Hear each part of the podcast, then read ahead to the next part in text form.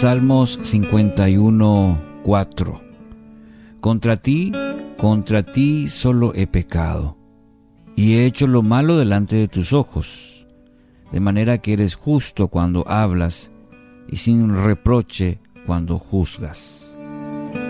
Título para hoy, Sensibilidad aguda. El pecado. El pecado es la realidad más horrenda en esta creación. El pecado es, una, es un terrible mal, no solo porque nos, nos contamina, nos destruye, nos roba el gozo, sino también y sobre todas las cosas porque es una ofensa contra el Dios Santo. Y como seres humanos eh, no nos gusta inclusive esta, esta palabra, el pecado, nos confronta, eh, pero el pecado es desobediencia a Dios, es transgresión de su ley, es maldad, es orgullo, corrupción y un desafío también a la autoridad divina. Es una declaración arrogante de independencia. Es cambiar a Dios por algo creado. Es tomar la adoración, la lealtad, la confianza y la honra que debemos a Dios para ofrecerlas a otras cosas o, personas también. Es preferir algo más antes que a Dios. En el centro de todo pecado, sea cual sea, hay un desprecio al Creador y una profunda indiferencia hacia su presencia, su gloria. El pecado es un crimen porque atenta contra la gloria de Dios. Sí, es, es así. Entonces hay una buena pregunta que deberíamos hacernos y es ¿cómo debemos reaccionar cuando incurrimos en un pecado? ¿Cuáles son las emociones apropiadas como respuesta ante la realidad del pecado? Sí, porque el pecado está ahí, eh, a veces impregnada a nosotros, a veces esa ese caminar en el pecado. Por eso mencioné que al, ser humano, en esa naturaleza, esa lucha naturaleza del bien y el mal, es importante hacernos esta, esta pregunta, esta reflexión, cómo reaccionar cuando incurrimos en un pecado, porque lo hacemos.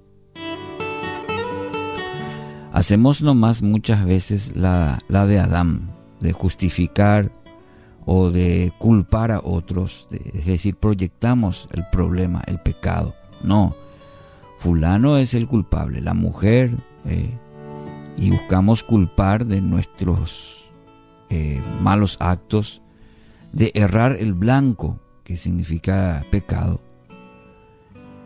Pero como el creyente, y vamos a ver el ejemplo de David, por ejemplo, eh, cómo reacciona ante el pecado y cuáles son las emociones apropiadas como respuesta ante la realidad del pecado.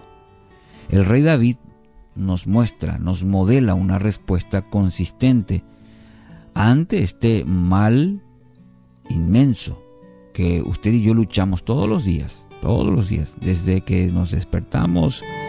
Ahí está, el pecado golpeando la puerta.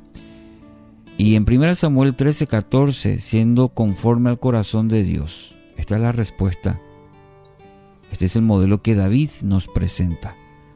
Cometió un, agravio terrible.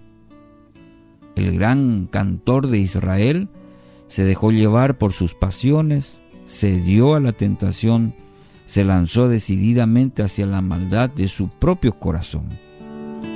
Ahora, sin embargo, David por fin llega a ese punto, y aquí es donde necesitamos detenernos y analizar en la experiencia de David, que por fin lamenta su pecado y responde con amargura y tristeza. Reacciona con desesperación, con vergüenza. Esa es la respuesta más sensata y piadosa a nuestro pecado. Es una reacción coherente a este mal terrible. Esa sensación de tristeza y miseria es lo que lleva a David a humillarse ante Dios, de refugiarse en Él, de invocar su misericordia. Vea cómo se va dando en la vida de David esto. No queda, bueno, por un tiempo justificando o haciéndose, como se dice la ley del ñembotabú, David. Pero llega un punto en su vida que es confrontado con su pecado, entonces responde a esto con amargura, con tristeza, con desesperación, con vergüenza. Oremos, pidamos al Señor que nos otorgue eso, sensibilidad aguda hacia la realidad del pecado. La reacción apropiada a nuestra iniquidad es el rechazo hacia ella acompañada, acompañado de una respuesta piadosa.